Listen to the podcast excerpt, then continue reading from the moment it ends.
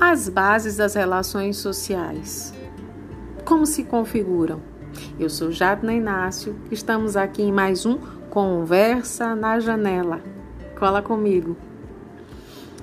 No princípio era a fome, as cólicas, o calor, o frio. Hum, quem nunca passou por isso, quem tem filho, quem é professor de creche, quem trabalha com criança pequenininha. Isso tudo faz parte da vontade de sobreviver, tá? São reações do organismo desse ser que está em desenvolvimento. Na base do relacionamento social está a necessidade de sobreviver, que no caso dos seres humanos é aumentada pelas limitações que teremos ao nascer, pois não somos capazes de satisfazer nossas necessidades básicas sem a ajuda de outros. Isso é algo comum e bem próprio do desenvolvimento humano. A natureza é prover os recursos para assegurar a sobrevivência. De um lado, as mães que provêem o leite, ou outros adultos que suprem os alimentos e as necessidades de higiene e proteção. De outro lado, a criança, que se vale de seus reflexos, sentidos e emoções para se fazer entender e logo para cativar os que a cercam. As emoções estimulam reações sociais, pois crianças é, demonstram alegria quando estão cercadas por outras pessoas, não é? Especialmente quando essa pessoa é a mamãe, aquela que faz o papel da mamãe. Seja o pai, seja esse cuidador, seja a vovó, essa pessoa especial que faz essa referência materna. O temperamento age como um regulador da forma de expressão das emoções e também é fortemente determinado pelos fatores genéticos, tá? Mas a sua expressão depende muito da forma como a criança é estimulada pelos adultos. Então, o ambiente, o meio qual ela está inserida, também é, faz muita diferença nessa enquanto regulador.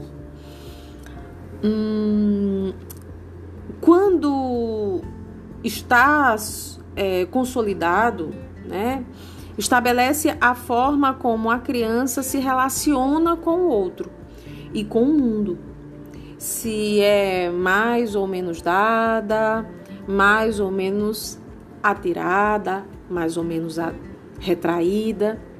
Esse temperamento é formado dentro dessas conexões e dentro dessas relações que se estabelecem na rotina, no cotidiano dessa criança.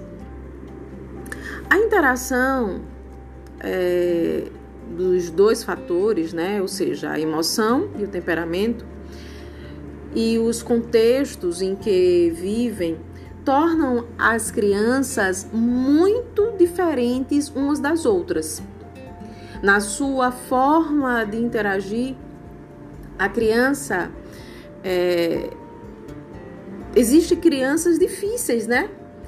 Existem crianças positivas e exuberantes, crianças mais lentas para se ligar, não sei se vocês sacaram. a forma como os adultos interagem e respondem a essas tendências naturais constitui uma variável crítica para ajudar as crianças a desenvolverem relações sociais adequadas. Pais e cuidadores que lidam com crianças difíceis, é, por exemplo, precisam desenvolver relações muito próximas a elas. Com crianças positivas, exuberantes, é preciso protegê-las dos perigos, porque elas se tornam mais suscetíveis a se arriscar, a se jogar. Um, crianças mais lentas precisam de pouco mais de tempo para se ajustar a, a tudo aquilo que a cerca e, e a compreender mesmo e, e, e, e dentro desse processo de desenvolvimento ela se encaixar e se reconhecer. Então, essa ajuda para se ajustar é interessante para essas crianças.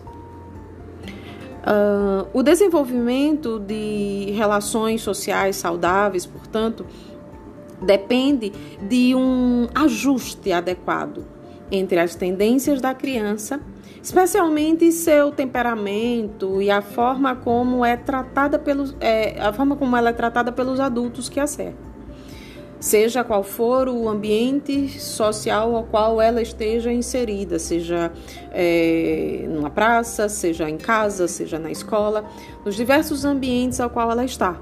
Todos esses ambientes constituem e são a necessidade que as relações sejam saudáveis, é, tragam para elas todos os ajustes e possibilidades de desenvolvimento de maneira positiva. Uh, não é justificável culpar os pais, tá? Especialmente as mães, que são aquelas que se auto é, que já se auto já, já se culpam, né, automaticamente por alguma situação ao qual ela não tem controle, ou ela precisou ser ausente, ou ela trabalha muito fora, ou mesmo em casa ela precisa se dedicar a alguma coisa a mais do que ela acredita que sempre não está dando atenção necessária para o filho, mesmo se ela estiver em tempo integral com ele. Né? Então a culpa da mãe é algo que sempre precisa ser trabalhado, isso para que não essa criação não seja é, fragilizada e não torne essa criança frágil no seu desenvolvimento, principalmente nesse desenvolvimento emocional, nesse desenvolvimento social, tá? Hum, é, por tudo que acontece com a criança, é, não se pode atribuir à genética todos os problemas de ajustamento, tá? Pois há muita coisa que depende é, das interações adequadas. E nessas interações, as frustrações que a criança passa e todos os ajustes e todas as relações que se estabelecem, porque é alguém que você está conhecendo, é, mãe, pai, cuidador, você está conhecendo, você está se relacionando com uma pessoa. A questão é que você está se relacionando com uma pessoa em desenvolvimento inicial, primeira infância. Então, requer que você seja o adulto da relação.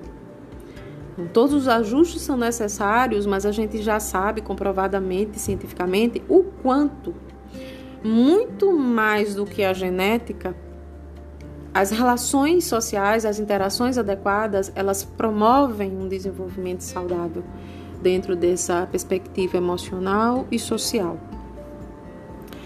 É, por exemplo, o conceito de sincronia né? Ajuda a gente a entender como isso ocorre. Para viver em sociedade, as crianças precisam aprender a decifrar o outro, não é assim? As nuances é, do comportamento humano. É para isso a, a criança precisa aprender a interagir. E para aprender a interagir, precisa o quê? Dançar conforme a música, não é assim? A música que toca na minha casa não é a mesma que toca na casa do vizinho. As relações e as constituições familiares são totalmente diversas. Às vezes coincidem em alguns pontos, mas cada um toca a música que acha conveniente, que acha adequada para o seu lugar.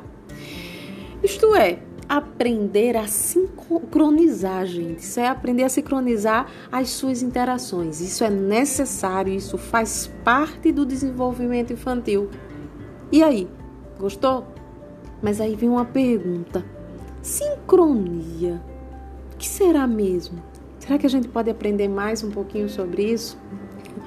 Podemos sim. Então, Vamos marcar para conversar sobre sincronia e desenvolvimento infantil no nosso próximo Conversa na Janela?